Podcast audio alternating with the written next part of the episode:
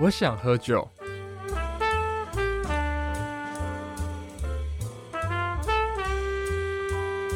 来 drunk。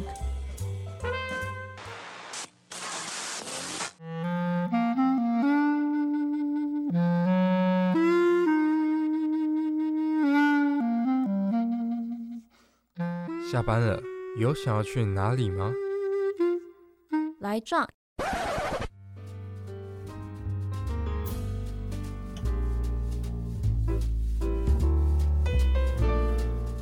嗨，今天过得如何啊？想喝点什么吗？嗯，今晚我想来点甜一点的 martini。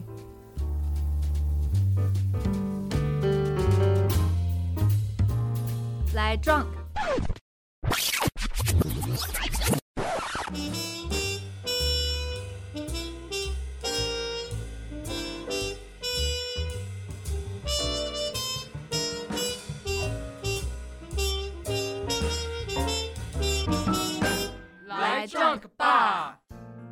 FM 八八点七，您现在收听的节目是《来 Drunk Bar》，和我一起 bar。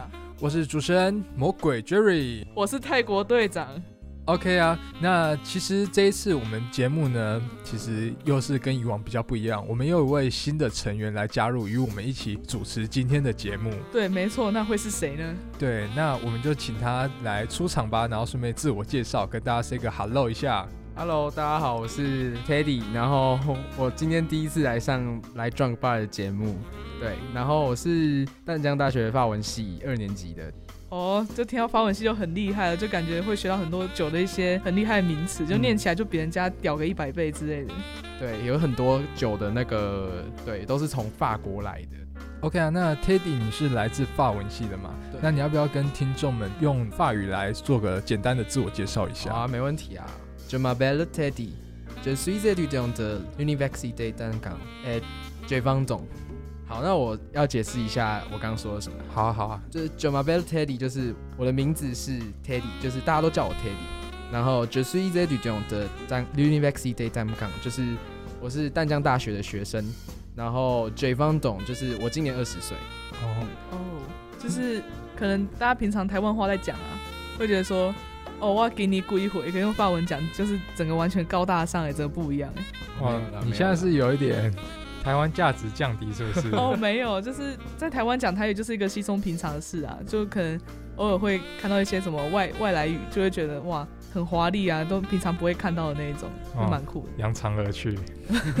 扬长，对，大家都喜欢扬长。OK，那呃，Teddy 你自己平常有什么兴趣啊？还是你有什么特殊才艺啊？哦，我的特殊才艺哦，我嗯蛮会搞笑的，可是我搞笑的方面只有就是限定于在很熟的朋友之间，所以你的搞笑方式是用 body 搞笑，还是用那个就是说话搞笑？就是说话搞笑，因为朋友都说我讲话蛮犀利的，哦，就是久了之后啦。哦，可以跟大家示范一下吗？犀利吗？这样感觉好像要吵起来，好像不太合适哦。哦，不太合适嘛。对，所以你的你的搞笑是用吵架的。呃，就是可能朋友之间的互小小互呛这样子啊。哦对对对，哦，那个你有没有在钻研说什么用 body 搞笑之类的？用巴黎搞笑吗？对啊，嗯，可能以前很可以啦，就是比如说，就是什么那种，你知道有，就是用身体写字母吗？我高中的时候很常玩这种游戏。哦，怎么说是那个没事的时候在那个教室里面用屁股写对。对对对对，然后就是就是闹全场的那种，就是很无聊的。哦，那你把刚刚的自我介绍，现在用那个屁股写字写那个哦那可能要写很久哦。哦，真的。对，因为每一个单字都字母都超级多的。对啊，就是法国真的，其实跟我们今天要介绍的主题的酒呢，其实也是蛮相关的。真的吗？所以是今天我们要介绍的主题是哦，今今天要介绍的主题呢，大家可以拭目以待哦。这个也跟法国非常的有关系，甚至可以说是代表法国的一个国酒的象征了。对，那其实今天哇，很感谢我们的 Teddy，耶就是为我们贡献这个法文能力。那想知道他的法文能力呢，就可以继续收听我们的单元。那接下来我们就进入第一单元，Gin Whisky Come and get drunk。 de la bière, un cocktail, du vin rouge, du champagne. Nous buvons ensemble. 日本酒、 サワー、チューハイ、 ビール。一緒にお酒を飲みに行こう。 Водка. У меня есть вино. Давайте выпьем. Теперь, когда мы здесь есть, кратно. Пойдем выпьем. 久仰大名。欢迎进入第一单元久仰大名。耶，那我们今天要跟大家讲的呢，哇，就是法国的国酒代表香槟了。 那香槟呢，它的发文呢，哇，我在 Teddy 面前我都不太敢讲哎。那我可以就是小露一手，让 Teddy 来评鉴一下，就是 Van de Champagne，对吗，Teddy？对，没错，你讲的没有错。可是对，可能是要念的，对对，哦，Van de Champagne。对，哦，了解。所以所以这样念，你大概零零到十分，你会给几分？因为第一次嘛，我给个七分好了。哦，那蛮不错的蛮不错的。嗯，今天七分很满意了，谢谢 Teddy。不会不会，对，那么其实说到香槟呢，它的历史，它在五世纪的时候，或者是更早的时候呢，那些古罗马人就已经在这个法国的这个香槟地区在产这些葡萄。那香槟地区的葡萄酒历史呢，它又可以追溯到中世纪之前哦，然后那时候的教堂，他甚至还有一个葡萄园，就专门在种那些葡萄，要酿这些香槟的。那有一些僧侣呢，他就会酿葡萄酒，那他就会把它用来做那个什么圣礼、圣祭这样。那有些法国君王啊，他会在兰斯这个地方加冕。那香槟地区的葡萄酒呢，他就会用在这个加冕的庆典里面，就是说，哦，谁今天要来当国王啊，那我就请你喝一个香槟这样子。那香槟人呢，他可以说是，人家都说是它是一个非常有名的酒啊，也是会想说，哎，那听到香槟就代表一个身份地位象征，也觉得它的名声非常好，因为那些都是那些权贵在喝的。但是香槟这地区的北方气候呢，就是香槟它是产在法国的北方，然后它的气候它是可以影响这个葡萄酒的一个酿造，它就会变成说反而是酿葡萄酒一个障碍。那在这个情况之下呢，它成熟就会比较难，所以它的果酸啊就会特别的明显。但是它因为糖分比较低，所以大家可能就会觉得就会觉得这是香槟区的一个特征啊。那把它陈酿这些红葡萄酒呢，它又比勃艮第产的那些酒体还要来得更轻薄，就是比较轻盈一点的酒感。就是它感觉喝起来是比较不会这么沉重的感觉。我发现修道院这东西在早期好像都会产一些我真的觉得好像还蛮不错的东西耶。那像我之前去那个日本，然后他们修道院就有在产那个什么牛奶，然后之后再把它就是做成什么 cheese 啊，还是冰淇淋，然后就是真的很赞，很好吃。哦，很酷哎。那如果台湾有修道院，他们会产什么？产哦，可能他们修道院就是槟榔吗？臭豆腐，臭哎、臭豆腐蛮棒的哎、哎。臭豆腐，哦臭豆腐这个东西我真的蛮爱吃的。台湾特色真的。对对，尤其是那个东部，可能是原住民的关系特别加分。对啊，台湾修道院可能就可以看到这种奇怪的东西，或者是什么鹅阿珍口味，嗯，大家可以自己自立自创，自己去参考一下就，会变成一个产业链。更棒的一个经济产业链。果然是商科的魔鬼 Jerry。哇，真的。所以我发现早期啊，就是那时候有个人，他就是贝里农，然后他就是那时候在那个修道院工作嘛，然后他可能也是想要赚大钱，然后所以他就开始研究了香槟可能要怎么制作。他那时候工作就是除那个香槟里面的那个气泡，可是强大的气压可能会使瓶子还在酒窖陈年的时候就很容易爆炸。但后来可能技术比较成熟之后，气泡酒的产量就是开始逐渐增加。酒窖工人他就可能比较知道怎么维护，就防止那危险，他就会穿戴那个铁质的面具，以免受伤。那时候一个瓶子这样爆炸，其实会让那个酒窖损失可能二十到九十趴的长酒，有可能一次可能就一点点，但有可能一次就全毁了。所以那时候当时在对于这个发酵还有二氧化碳气体的产生，其实没有到非常成熟，可能顶多知道怎么防护，但是没有到非常足够的了解。所以气泡酒那时候就被冠了一个，就是我觉得蛮有趣的，就跟我名字一样，被冠了一个叫魔鬼酒的名号。说到跟你名字一样，就觉得很好笑哎，我不知道，对，我也觉得蛮有趣的，对啊，这感觉就是变成我的一个商标，就是我以后会卖，就魔鬼 Jerry 卖魔鬼酒。对啊对，哎、很厉害，魔鬼 Jerry 的魔鬼酒，然后那个价值直接翻倍啊！就是大家如果对魔鬼 Jerry 很有兴趣的话，你就可以去买看看这个当时所谓的那个魔鬼酒啊。以后就发了就对了。对，以后就发了。对吧？其实现在香槟，我之前在看的一个报道，就是它好像没有在，都是五年份的。对对对，它都是五年份的。然后就是它都是利用就是多种年份的葡萄，然后所以所酿的基酒去调配的产品，因为他会讲它是无年份，原因就是因为它其实就是年份很多啦，就是很多元的年份。基酒又来自各单一元的年份，然后但是呢，有时候它还会加入一些比较老年份的基酒，然后这个比例有可能达到四十趴这么高哎、哦，四十趴真的是蛮高的诶，就等于是蛮烈蛮烈的酒了。嗯，嗯，对啊，那刚刚说到年份嘛，那如果某一个年份采收的葡萄的质量它非常的厉害，非常的屌，那它这个酒庄它也会产出就专门一个叫年份香槟。那它要求它是要所有就是酿香槟的这些基酒呢，百分之百的来自那个年份。假如说我今天在不要讲二零开头的好了，假如说我今天在什么一九四五年开始酿，那它就是都要是那个一九四五年的这个来源这样子。那甚至还有个条例，就是有法律在规范的。他就说，哎、你们这些酒庄啊，你们不可以用超过这个年份所产的基酒总量的百分之八十趴来调配这些的年份香槟，因为它是为了要保证这些其他二十趴的好年份基酒呢，它可以用在那个无年份香槟的调配。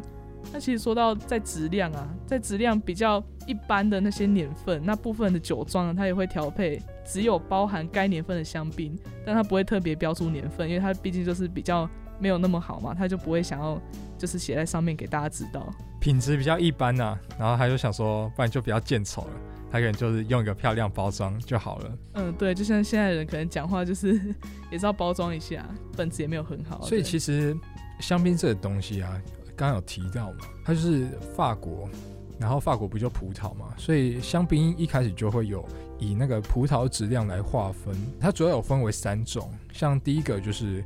呃，有个叫不计年份的香槟，就刚才有提到，它就又叫多年份的香槟，还蛮多年那。它通常都是由两个或两个以上年份收获的葡萄混合酿造，那其中可能六十到八十 percent 可能来自当年收获，然后二十到四十可能就是之前产的剩下的，然后就把它整合在一起，就可以叫做不计年香槟。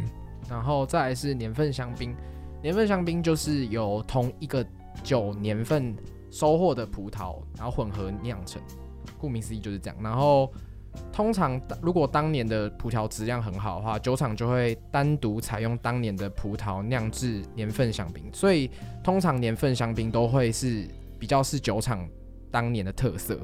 也算是，因为刚刚讲不计年香槟跟年份香槟嘛，那不计年它应该是比较 free 的，那年份香槟它应该就是比较呃 restricted 的这种比较限制比较多的这种，就是红牌啊，呃对红牌，对对对。那接下来其实还有一种哇更厉害的，它香槟就算了，它还叫它还有一个前缀哦，它叫顶级香槟，那听起来可能就是比前面两个更厉害，一点听起来就。蛮炫炮的。对，炫炮的名字就可能像我们主持人名字一样啊，就加个前缀，队长叫泰国，然后 Jerry 前面要加魔鬼，，Yeah，对，所以他今天他叫做顶级香槟哇，厉害的一个种类，这样葡萄质量，它是用同一个年份的最好最顶级的葡萄园里面的最屌的葡萄酿的一个香槟呢，它就叫做顶级香槟。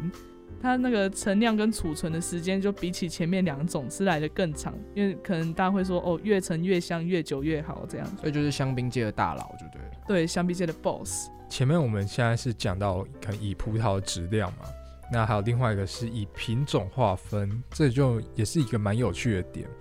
跟大家介绍一个，有一个就是叫做黑中白香槟，它的法文呢念作 Blanc de Noir，哦 Blanc de Noir。哇，果然是法文系。对，那对那黑中白香槟这东西呢，它就是完全由我们的红葡萄所酿的基酒，然后所调配的一个白色的葡萄酒，它也是我们香槟中比较常见的一款。很多酒庄也会跟随我们的首席法兰西所酿造的香槟法国老藤的步伐，开始酿制只使用呃黑品月还有那个莫尼耶品月 AOC 允许可酿香槟的两种红葡萄这两款类型的基酒所搭配的一个黑中白香槟。所以以这种酿造的手法还有混合手法、特点就是比较丰润，它的酒体比较丰润，然后以浓郁闻名，就是可能跟它所使用的葡萄啊、种植栽培时间还有方法都其实是蛮大的关系的。哦，那再来，我再听说还有第二种，对不对？对，第二种就是白中白香槟 Blanc de Blanc。然后白中白香槟，顾名思义呢，它就是白中白香槟所用的基酒都是白葡萄霞多丽所酿，霞多丽就是白葡萄，然后它的法文叫做 Chardonnay。白中白一词就是会被产酒地用于标明只使用霞多丽调配的气泡酒。然后用来区分白葡萄酿制的气泡酒就对了。哦，那其实讲到前面黑中白跟白中白啊，然后还有一个大家绝对想不到的，跟他们两个很不一样的，它竟然是粉红色的，它叫粉红香槟哎，哇，专为女性设计，对，专为女性我设计，感觉就好可爱的，对对，粉红泡泡的感觉。粉红泡泡可爱的酒，那它的发文我尝试一下好了，Hose 是吗？对，horse，？Hose 厚实，对，很厚实的一个酒，Hose Hose，Yeah 对对对。其实又分为两种制作方法，因为它毕竟是粉红色嘛，就有点趋于那个白跟红之间那种感觉。就大家可能看到什么红葡萄、黑葡萄啊、白葡萄加在一起的那种颜色的感觉。第一种呢，就叫滴血法。那滴血法它是用那个黑皮葡萄，它在那个采收之后呢，就把它原封不动的就直接丢在一个酒缸里面。那你给它放个那个几个小时，就是放到它可能有点皮会那个色素会吸出来，就是色素溢出来，那叫滴血法。这听起来好像那个就是动物放血的那个，哦，对，然后菜市场那些猪嘛，对吧？然后就鸡血、猪血、鸭血鸡，血、猪血、鸭血，就是也是这样放血出来的。哦，对，所以由此可知啊，就以前那些人的做法也都是这样，就不管在世界各地都是一套模式啊，蛮酷的。只是东西不同而已。对，那接下来第二种是什么呢？魔鬼 Jerry。第二种呢，还是是勾兑法，就相比可能低血法，它感觉比较 peace 一点。那它也是相对比较常见的方法。那它的方法就是在我们在调配的时候，可能以加入少量的静态红酒。所以，呃，粉红香槟它其实是唯一一个可以用红白基酒所调配的一个粉红葡萄酒。哇，真的有够帅气耶！哦它就是黑中白跟白中白吗？还是混合吗？还是它就是两种不同的葡萄拿去混合？它就是两两种不同的葡萄，然后、哦对，然后可能它的红色可能就会比较少，哦对，所以才会呈现这种粉红的颜色。嗯，比比例的差别，嗯就其实那个我之前上了一个讲座课，他在讲酒，那其实有讲说黑葡萄跟白葡萄的差别，就是那些酒的颜色，可能红酒跟白酒，它是差在那个皮有没有被跟着榨汁榨进去，所以可能。哦对，因为黑葡萄里面的果肉也不是黑色的，对不对？嗯，对对，就其实里面葡萄都长一样，就大家可能颜色就会差在皮这样子。原来如此。好，那因为就是整个压榨的过程就比较轻柔，所以葡萄原汁发酵比较少接触到葡萄皮。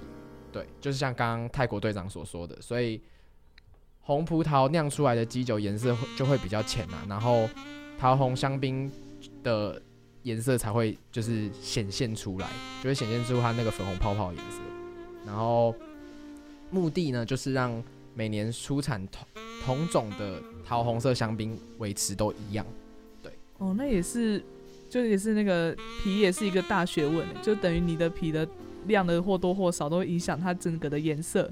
那我们刚刚讲的这些香槟的历史啊，还有一些它的葡萄质量的区分，或者是甚至是品种的区分。那我们现在就休息一下，来进一段广告。广告之后，请继续收听淡江之声 FM 八八点七。哎，你听说了吗？明天是世界末日哎！真的假的啦？天哪！我要赶快告诉其他人。什么？明天是世界末日？明天是世界末日，明天是世界末日！明天是世界末日？你们都给我停止！明天根本就不是世界末日，你们不要再乱传了。不要在网络散播未经证实的消息，健康的资讯环境从你我做起。淡江之声提醒您。Ouch！天哪，收音机，我收音机坏掉了！神啊，告诉我应该怎么办？我要怎么收听淡江之声啊？别担心，淡江之声有线上收听哦，只要输入网址 b o t k 点 t k u 点 e d u 点 t w，或是搜寻淡江之声，就可以线上收听喽。就算收音机坏掉也不怕喽。太好了，那我要赶快去收听淡江之声喽。咦，这到底是什么样的怪兽啊？你在做什么啊？大惊小怪的。我在收听每周五晚上八点到九点的《山海宝贝》啊。节目每一集都会介绍来自《山海经》各种稀奇古怪的怪兽，就让山海宝贝带大家一起穿梭《山海经》，收听经典传说故事吧。错过的话也没有关系，我们的重播时间为每周日下午四点到下午五点，别忘了准时收听哦。打开收音机，制造回忆，听那些在地的声音，在地的生活遥不一起。丹江之声 FM 八八点七。欢迎在广告之后继续收听淡江之声 FM 八八点七的来 Drunk Drunk Bar 我是泰国队长，我是 g e Jerry，我是 Teddy。耶、那我们现在来延续前面的内容。那前面我们讲到一些历史跟一些品种的部分呢，那我们接下来要仔细讲一下生产这些香槟的葡萄到底有哪一些。耶、耶、那首先第一个黑葡萄，它中文叫做皮诺 （Pinot Noir）。那它其实就大概是占据总种植面积的百分之三十八 percent。那它主要是种在一个地方，它叫兰斯，然后兰斯上面有个山，所以它叫兰斯山，它就种在那边。那这里的黑皮诺酒呢，它的酒体会更加的强劲有力。那延伸出来这个黑皮诺，它是因为说它因为含有特殊的果香，就是一些水果的那些香气，它可能就会拿来做烤鸡啊、披萨或炖饭一些调料，就让它吃起来有点酸酸甜甜的感觉。哦，那这样子感觉还蛮酷的，就是用水果然后去做成披萨，我还觉得还是第一次听到，你知道吗？哦，对，真真的蛮酷，因为像像披萨，我可能想说类水果的东西，我可能只能想到什么橄榄那种。番茄算水果吗？哎、哇，这好像又是一个食物信仰问题。我也是加凤梨耶。哦，哦，凤梨可以啊，这这个好像也是一个，就是有些人很不能接受加凤梨这件事。像可能意大利人就会说加凤梨的披萨都是邪教。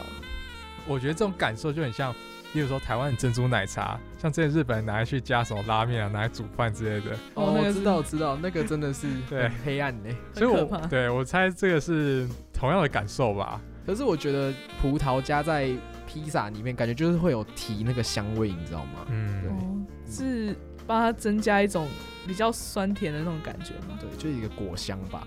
哦，好像欧洲的都蛮喜欢那种里面有果香这样子。对对。哦，那接下来我们第二种是什么呢？对，第二种它也是黑葡萄，它可能就是前面那个呃 Pinot Noir 的好可能好兄弟吧，然后它叫做 Pinot Meunier。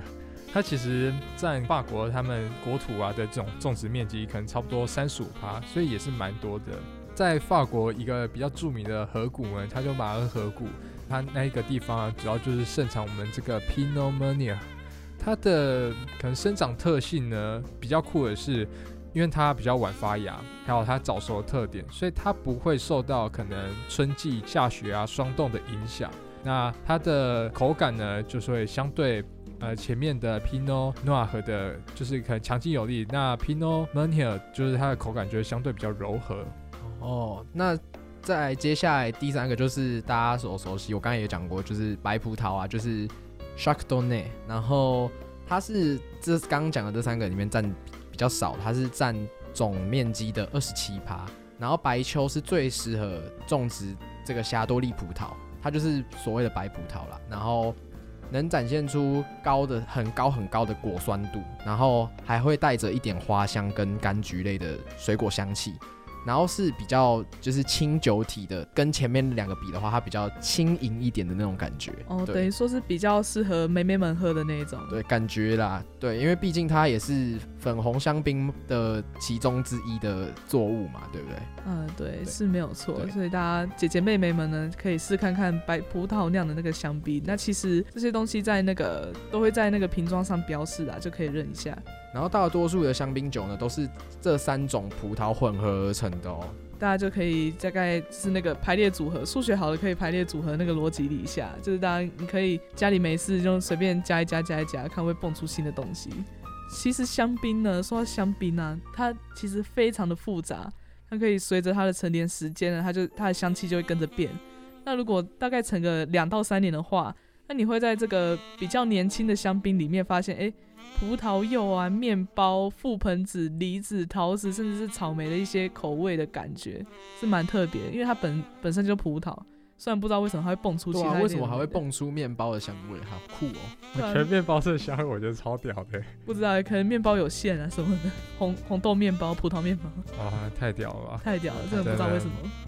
我我觉得好像他的他的年轻的时候感觉就比较多变，好像跟人一样。哦，对，对，就可能他比较年轻的时候就比较有活力，所以他有散发出各种的各气种的香气对，各种香气。嗯，像今天那个什么，可能去夜店认识一个小哥哥，就是一个二十几岁的小哥哥，他可能身边有那个谁谁的女人的香水味，然后有另外一个可能是小苍兰，然后另外一个是什么茉莉这样子，就各种味道。或者两另外一个是面包味，面包味，哇，他女朋友是在面包店打工，或者他是面包师傅啊，面包超人，想要一个很特别的人。是面包超人很甜呢，他还可以就是牺牲自己，然后给别人吃。哦，这这又是一个 superhero 的对啊，我之前看那个面包超人啊，他很厉害哦，就是之前有把啊、就有人画他那个 X 光的那个分镜图，然后他的头呢就会卡在那个胸腔里面。然后他每次的头就可能破吃掉还是有损坏，他就把他的头拔掉，然后就从他那个胸腔里面再吐出来。哦，这蛮好笑的。我也觉得蛮好笑的。嗯，那接下来再再回来讲一下陈酿的一些年份好了。对啊，那随着时间越久，可能陈年陈酿的时间，差不多在六到八年的时候呢，它的气息就比较稳定了，就是之后出现可能李子、樱桃的气息，可能就是以这两个比较浓厚吧，在六到八年酿造的香槟。可是呢，我也不知道为什么、感觉好像后面它又异军突起了。哦，对，它在差不多酿造到八年以上的时候呢，姜是老的辣，那个味道又会更进一步了。它跑出蘑菇味嘞，哇！哇，是放放到长蘑菇吗？还是 哦，不知道。那这样还蛮没食欲的。哇，那它除了蘑菇这种比较特殊的呢，它其实有那个咖啡啊、蜂蜜啊，还有无花果的气息。反正也是到可能八年以上，它的丰富的气息又重新再出来了。哦，很特别，会不会改天蹦出来一个什么小麦啊、马铃薯之类的？还是气死？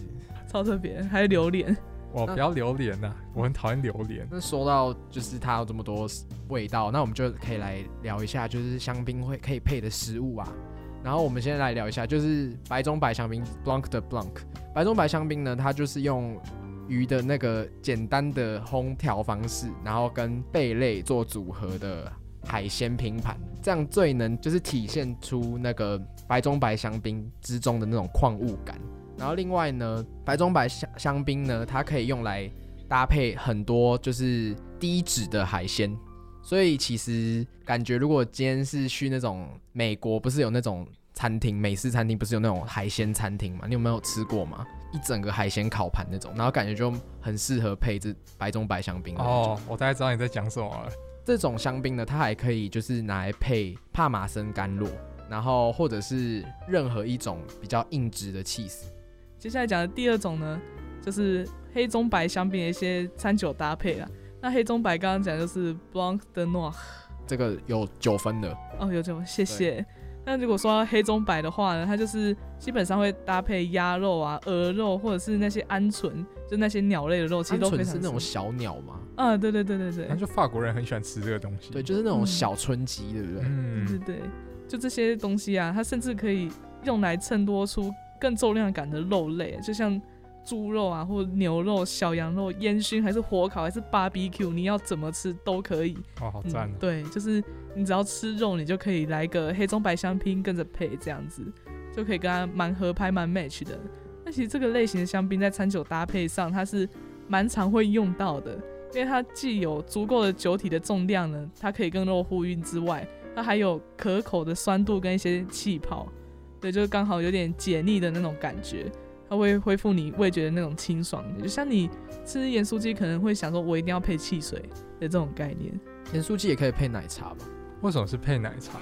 配奶珍珠奶茶配盐酥鸡跟鸡可是我想说，这种炸或是比较油腻的，配那汽水不会就会感觉比较赞吗？爽啊，哦就是感觉会比较解腻就对了。对对对，那可能配啤酒更好。哦，对蛮合拍的好像也是。那其实，在刚才还有提到一个，就是我们的粉红香槟，就是 Horse Champagne，Champagne，对 Champagne。然后它它这个它也是搭蛮多的，它可以搭肉类，然后它跟我们的中菜其实也蛮合拍的。就我觉得好像是蛮适合台湾的餐厅引进来，就是来做饮用的。前面两种我可能都还可以想象，但这种可以跟中菜合拍，我就觉得哇，感感觉是感另外一种 amazing 的感觉。对啊，很难想象，因为跟中菜合拍，我第一个想到是热炒店，感觉那个冰箱里面就要放一罐粉红香香槟。我希望那个各个热炒店都可以跟进啊，蛮特别的。可是就看起来蛮突兀，可是还蛮意外，他们两个是合拍的。可能因为白中白就是比较轻盈，然后黑中白是比较就是重口味一点嘛，然后两个又加起来了，加起来除以二，所以就比较嗯刚刚比较中性一对，点，就是像中菜也不会到太突兀，然后也不会到太轻，就是两个对就非常中的感觉对对对对对。对，大家有空可以试看看。刚才提到这个香槟呢、就是你可能可以就是配着一口酒，然后再吃一口菜，就是慢慢细细品味，才是比较属于比较道地的香槟喝法。那我们接下来就进入到我们的下个单元，Tipsy Tipsy 微醺时刻。Hey, how are you? Good. What's wrong with you? I'm tipsy. I'm tipsy, tipsy. Tipsy Tipsy 微醺时刻。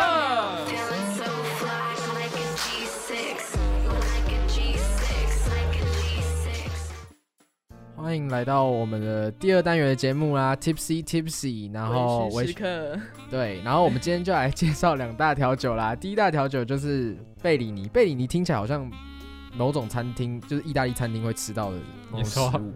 在淡水那海边那一家吗？哦，好像是哎、然后第二个呢，就是我们的午后之死啊。午后之死这酒听起来好像蛮厉害的，对啊，就好像哦，喝喝了就会挂。对，喝了就会挂。那它是我们等一下就可以来就是介绍一下午后之死到底是有多厉害啦。那我们先来介绍贝里尼好了。那贝里尼呢，就是一个多样性的经典香槟调酒，它的主要用酒呢就是普罗塞克，一个还蛮中二的名字哎。对，哦，对啊，就是可能因为刚刚提到意大利嘛，意大利不就很喜欢什么普罗旺斯嘛。对啊那种的，然后四个音节这样，对对对，念起来好像特别厉害可。是感觉普罗塞克感觉像是赛亚人哦感觉。好，没有，是题外话。然后上酒的部分呢，它是不加冰的哦。然后标准杯具呢，它是用细长的香槟杯啦。那接下来讲一下它的 IBA 指定配方。那 IBA 就是国际调酒师协会提供的一个配方。那它就是十毫升的普罗塞克，然后它是加两次。普罗塞克就是意大利的 Prosecco 气泡酒。那后面呢，它还会加一些五毫升的新鲜的桃子啊，还是果泥之类的，就加一点水果进去。那其实呢，它的装备它是先用桃子果泥加到香槟杯里面，然后你之后再倒那个 Prosecco 气泡酒，然后你最后再把它拉一拉，轻轻的给它拉一拉。大家可以注意一点啊，就是传统上的贝里尼它是用白桃当果泥的，就是白的桃子，不是那种颜色偏深的那一种。那它其实它是调酒的感觉，那个概念很像那个西班牙的那个叫呃 Sangria，对，就是 Sangria，它是水果酒，然后它最后会加一些就是水蜜桃的果泥，就是可能都是桃子的果泥，所以他们其实感觉也是蛮类似的感觉。嗯，这是一个充满水果香气的一种酒啦，都是很 fruity 欸。对对对对，有点那种什么地中海啊，就那种赤道附近国家那种风味的感觉。啊，我之前在 Costco 就有看到有一区就是在卖这个 Sangria，可能感觉是 party 会出现的对那种酒，一个大酒缸。所以我觉得这个东西大家如果有兴趣的话，就可以去尝试看看。嗯，应该也是蛮容易制作的。那像这个，回到我们的贝里尼好了，贝里尼它这个鸡尾酒呢，当时候呢是由我们的意大利的意大利威尼斯一个叫哈利酒吧的创始人，他叫做朱塞佩西普尼亚尼。那他其实在我们的一九三四年到一九四八年的时候发明的，所以其实也是蛮早的欸。对啊，这蛮早的，可是哎，蛮特别的是，因为你有没有注意到它的那个贝里尼这个鸡尾酒的名字？它感觉就不像是因为加了什么酒，它突然蹦出这个。其实它一开始没有名字，它是一开始是用别人的名字命名的。哦，真的吗？对，那原来他其实啊是用就是一个画家啦，然后他看到了十五世纪威尼斯文艺复兴艺术家乔瓦尼贝利尼的一幅画，然后当中里面有一个粉红色的圣人长袍，他觉得跟这个这杯调酒的颜色啊就外貌很像，所以就直接把这杯无名调酒取名为贝利，那真的蛮酷的，就是直接把一个人看成调酒，这是什么概念？最酷的是，通常我印象中的圣人不是都会穿白袍啊？对，然后他怎么是穿粉红色的？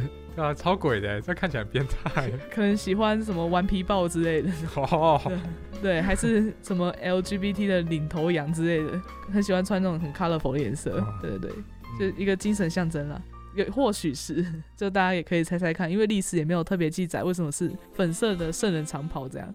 那其实当初这个饮料呢，它是从哈利酒吧 Harry's Bar 的一个季节性的饮料这样子。那你可能想说，哎，海明威最爱喝酒的作家，他也很爱这个酒。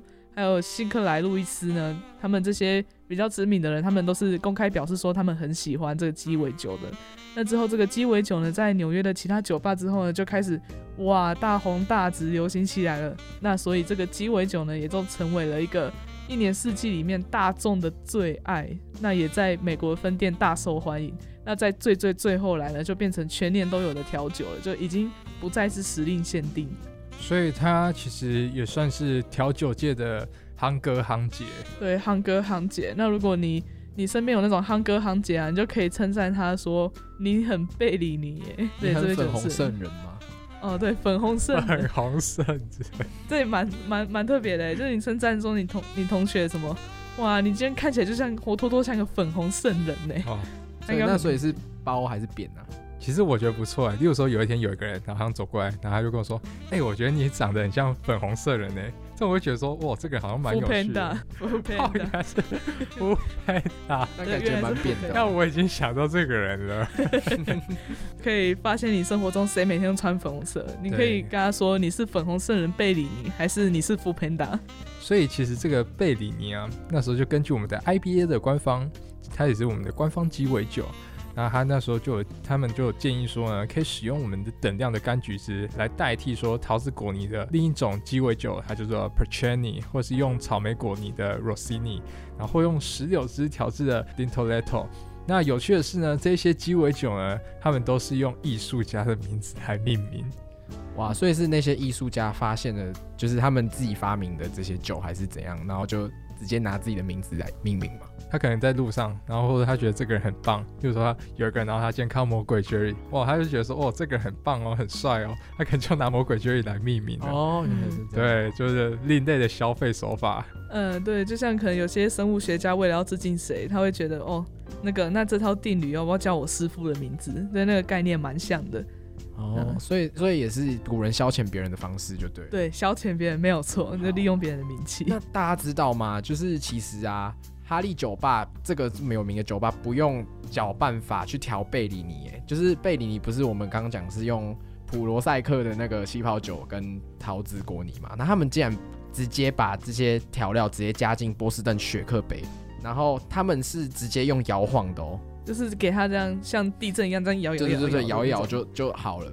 哦，那很很随性哎，因为可能他们供应的量也是要蛮多的，所以他。应该没有办法说他给他这样慢慢搅慢慢搅，他可能这样来会比较快，然后一次是调很大的量这样。那其实一般来说呢，气泡性的饮料调酒它不会用摇荡法，因为香槟是气泡很多嘛。大家看到他会这样做，其实蛮意外的，因为他是怕气泡会散失啊，然后甚至是说哦摇荡的时候它整个爆掉，就是那个你可能摇可乐的时候，你把它一瞬一秒间打开，然后它就在啪像喷泉一样喷出来，所以大家看到的时候可能会觉得。哇，太可怕了吧！这可以拿来咬吗？那其实你这样看到这样的调酒啊，因为它有非常绵密的气泡，那同时它的气泡的感觉比较微弱一点。刚入口的时候呢，你可能会觉得没有感受到气泡，那你是要在仔细的品尝之后才发现有微微的刺刺的气泡的感觉。那跟平常台湾喝到的版本有蛮大的差异的，因为它是比较差别就是用在摇荡法，那相比搅拌法，它的口感是差很多。摇荡法的时候，他可能把 tender 可能自己就要特别注意了。大家如果去可能酒吧要点这杯的话，其实也可以测试一下你的 bartender 的实力。嗯，对，就看他是一次给你全部拉下去，还是给你像地震一样乱摇。对，那他如果真的是用地震乱摇，那就是代表他很厉害，就对。对我可能就直接给他按一星评价。对，那今天要讲的第二款调酒呢，就是午后之死，也是听起来蛮中二的。感觉就是九九那种卡通里面会出现的。对，他说 "Death in the afternoon"，那就是海明威的香槟，对不对？对，这也是海明威的爱酒。海明威真的很爱喝酒，对，很爱喝酒，到哪里都有他的踪影。对啊，对啊。对啊然后这杯调酒呢的做法相当简单，它就是呢要准备的材料只有艾比斯和香槟。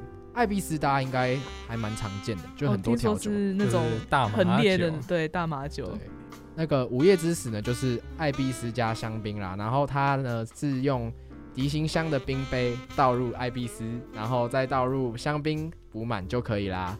然后艾必斯的量呢，可以视个人去做增减啊，像有些人可能他比较会怕烈的酒，那他可能就是艾必斯加少一点。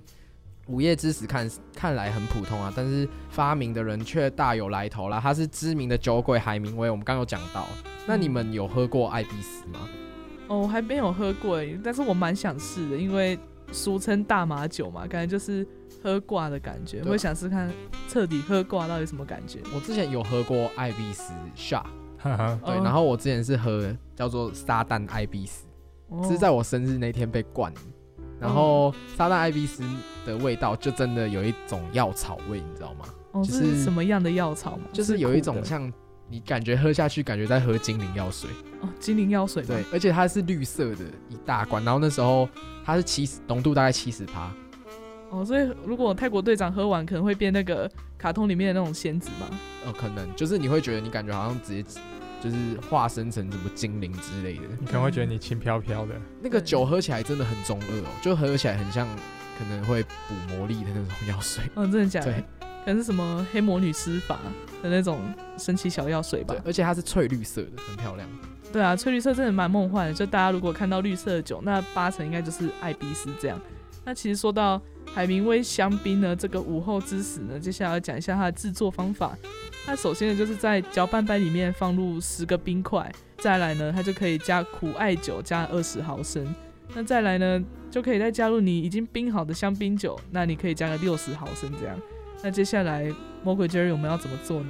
然后之后呢，就是把刚才的可能苦艾酒，还有我们的香槟酒，还有我们的十块冰块混合之后呢，就会变成有一点那是白色灼灼的液体。然后之后再倒入我们准备好的香槟杯中，这样就是我们的午后之时了。嗯，那，这杯酒呢，同时呢也是取名，它是取自什么？你们猜？哎应该不是，应该不再会是那个艺术家了吧？对，应该不会了吧？我感我刚本来觉主题想要猜个很明显哦。艺术家的，午后之死吗？哪一个艺术家叫或者什么游戏 ID 之类的。对对，什么爱，什么什么煞爱，气爱什么？煞气 A 队长，或者他绝招午后之死。然后变变变变变，好，好啦，他其实我公布答案，他其实是来自一个同名小说了，《午后之死》啊，就是海明威描述斗牛的过程的一杯的一个小说。然后这杯酒呢，根本就是文青专属，然后酒旁边呢顺便摆设几个小说，然后拍个照，一整个质感就起来了欸、好酷哦、对，蛮酷的，就是没能想到那么烈的酒，竟然跟那么文青的人有一个关系，直接搭上线。对，会会不会其实所有文青都爱喝酒呢？就可以大家做个市场调查。那如果你很你是个文青，很喜欢喝酒，你就可以扣音进来跟我理论。好，没有啊，开玩笑。但是因为后来苦艾酒就是禁之后呢，他就是只能去西班牙还有古巴采购苦艾酒。就蛮可怜的啊、最后没酒买，可能只能加水了。那其实说到刚刚前面讲到一个艾必斯，对不对？那艾必斯说大麻酒是很容易喝挂，那会不会有在夜店很容易失身的故事？呃，我我我自己是没有失身啊，可是我自己是有喝到挂过，就是快要挂过，因为我其实自己本身比较不容易醉，所以我那时候就被灌到最后，我就他就直接拿出那个最大的法宝，就是那个撒旦艾比斯，那时候我就被他灌，就是直接拿一整瓶，然后直接灌，然后灌完之后，我进入那种梦境，你知道吗？就是你在酒精极度催化底下，你就整个就是很疯疯的感觉。可是因为我本身自己是解酒蛮快的，所以我就那时候就是有知道自己在干嘛。可是我已经走路都在摇晃，然后我还跟别人吵架。就觉得好像走路像飞一样。对对，就是感觉很像我今天可能就是六神装，你知道吗？走到飞耶耶耶耶耶！耶那接下来就进一段广告，广告之后请继续收听淡江之声 FM 八八点七。女孩们，晚上要去参加王子的舞会喽！真的吗？那我们赶快去换衣服吧。这件是我的，我的衣服啦，这才配我的项链。你穿的太肥了，宝宝穿的太你们真的很吵，是我衣服的，走开！灰姑娘抢我衣服了。停！你们这样争先恐后是成何体统啊？难道不知道要排队吗？但江之声提醒您，排队守秩序才会惹人爱哦。这位凡人。我许你三个愿望。真的可以吗？嗯，那我希望，身为淡水人可以知道淡水的大小事；身为淡江人可以知道学校的资讯；身为爱广播的人可以听到精彩的节目。没有问题，许你一个淡江之声。淡江之声有专业的整点新闻和各种不同的节目类型，FM 八八点七，一周七天，让你三个愿望一次满足。Hello，美女，你是什么系的啊？我是自传系的。哦，我知道你们系耶，你们系拍片是不是很厉害啊？将来是不是会去当 YouTuber 啊？才不是，傻眼。不想在校园内成为话题终结者的话，记得每周二晚上八点收听《那就是聊科系》，一起了解大学生的系上故事。错过了不要紧，星期六下午四点还有重播哦。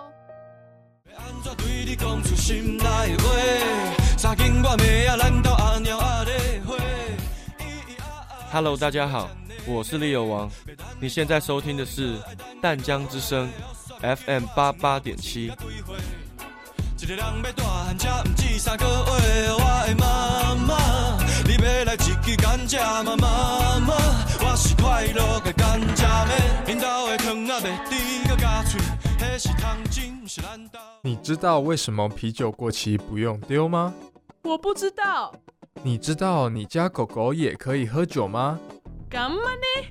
你知道喝酒还会变胖吗？什么？我竟然不知道！那就快到 Hashtag Cheer 研究室找答案啦！回到我们淡江之声 FM 八八点七的来 Drunk 吧。OK，那我们今天要进入到我们最后一个单元，第三单元 Hashtag Cheer 研究室。那今天 Cheer 研究室要跟大家分享什么有趣的小知识呢？首先呢，就是有我们今天跟大家分享说，可能我们喝的香槟啊，一杯这样倒下去，大概气泡有里面有几颗呢？哦，这个蛮特别的，因为正常怎么会好奇香香槟的气泡里面有几颗？对，这可能用肉眼数也很难数。那等下会跟大家分享要怎么数一杯到底有几个气泡。对，那如果你平常没事的话，你就可以来研究一下。那第二个呢，就是要跟大家分享的是，为什么香槟的软木塞是蘑菇型的，然后还有卡通里那个软木塞就是包。在现实中，它这样可以飞多远？对，可能可以比个跳远比赛之类的。对啊，那其实像一杯香槟里面大概有几颗气泡啊？你们自己觉得呢？我觉得可能十的 n 次方吧。我觉得应该就是整个全球世界的人这么多吧。哇，哦、我可能猜个怎么两亿吧？哦，两亿、啊？对，两亿够吗？两亿很很少哎、欸，嗯，感觉里面的气泡已经多到不行，所以其实这也很难定义。所以等下会跟大家分享说怎么用一个科学公式来算。那对啊，所以其实这个香槟呢，它真的是香槟算是一个蛮有魅力的酒，就是可能在杯中啊这种曼妙舞动的气泡数，哇，听起来是不是很温馨？对，温馨。今天的主题真的很温馨哎，动人的气泡究竟有多少呢？对，其实这个也是大家会。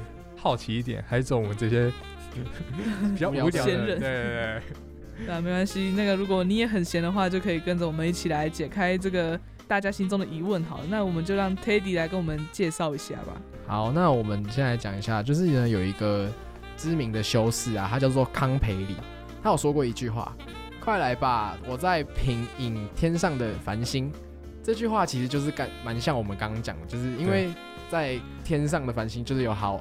就是好几不知道多少个，就是对好几亿万个，一闪一闪。对，然后所以呢，我们用科学的角度来思考一下，所以一杯香槟酒到底是有像多少个星星一样在酒里面闪烁呢？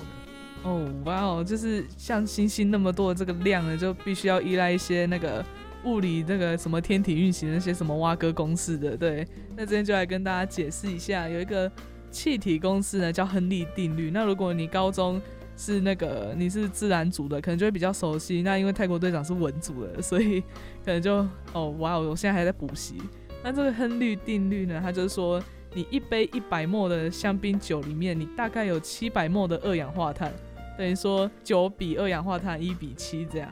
香槟酒里面的平均气泡的直径大概是五百微米，那微米就是百万分之一米，那所以换算下来之后呢，你一杯一百沫的香槟酒，你应该有一千一百万颗气泡，虽然蛮多，可是还是比我们预期的少一点。对啊，比我们预期少，我们本来以为都爆多的那种感觉，可能几亿吧，跟我想象的好像真的有一点出入哎，它真它就走一千一百万，还是很多啦。嗯，对，那其实实际上我们这。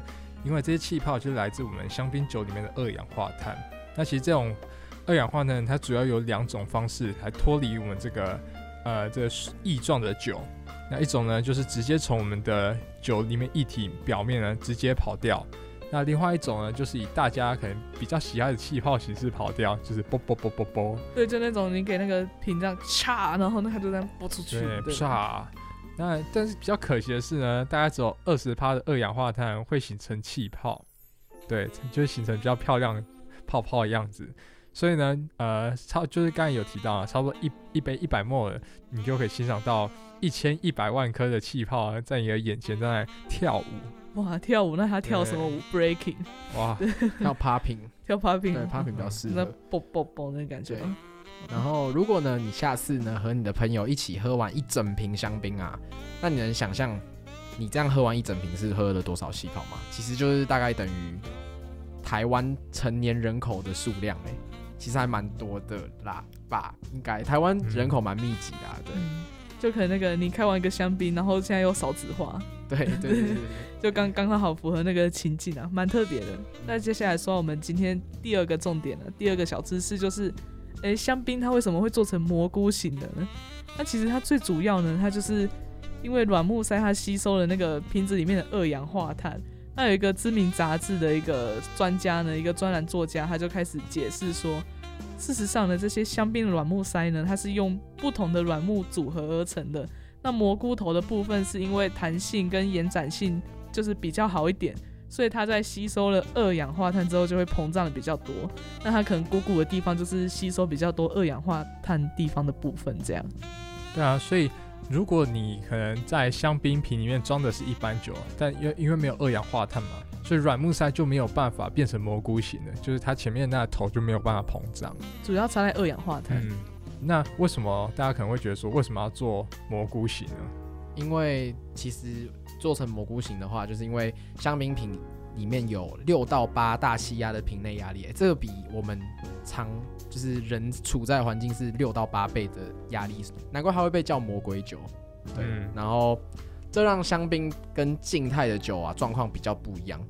然后瓶内的压力呢，有可能会让气体溢出来，然后因此呢，软木塞呢会被压缩啦，所以呢，它塞入瓶瓶中里面之后。它一开始先塞进去，然后它后来又膨胀了起来，所以特殊的形状会在瓶颈瓶口这边会产生就是很大的那个阻隔的压力，然后就可以防止气体跑出来了，所以它就不会像魔鬼酒一样，然后这样随便就爆炸。对，随便就爆炸。那今天我们可以来讲一下第三个小知识，也就是说，卡通里面的软木塞在现实它到底可以飞多远呢？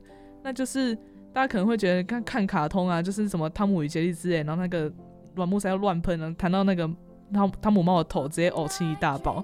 那它就是下面软木塞它的喷射速度的原理上，它基本上可以达到一百公里一小时。那要达到这个速度呢，你就要把三坝压强，然后就是把那个香槟放在太阳底下很长一段时间，那曝晒，你就可以达到这个效果，就是你晒太阳越久，它就可以喷得越远。那那个香槟的喝法呢，就是大家可以卡通那样看的嘛，类似，那就是把它撕开铝箔封套，然后一个手握住瓶塞，然后一只一只手转开木塞上用的铁丝网呢，那就把它稍微倾斜一点，但不要对着人。对，如果你讨厌谁，你再对着他就好。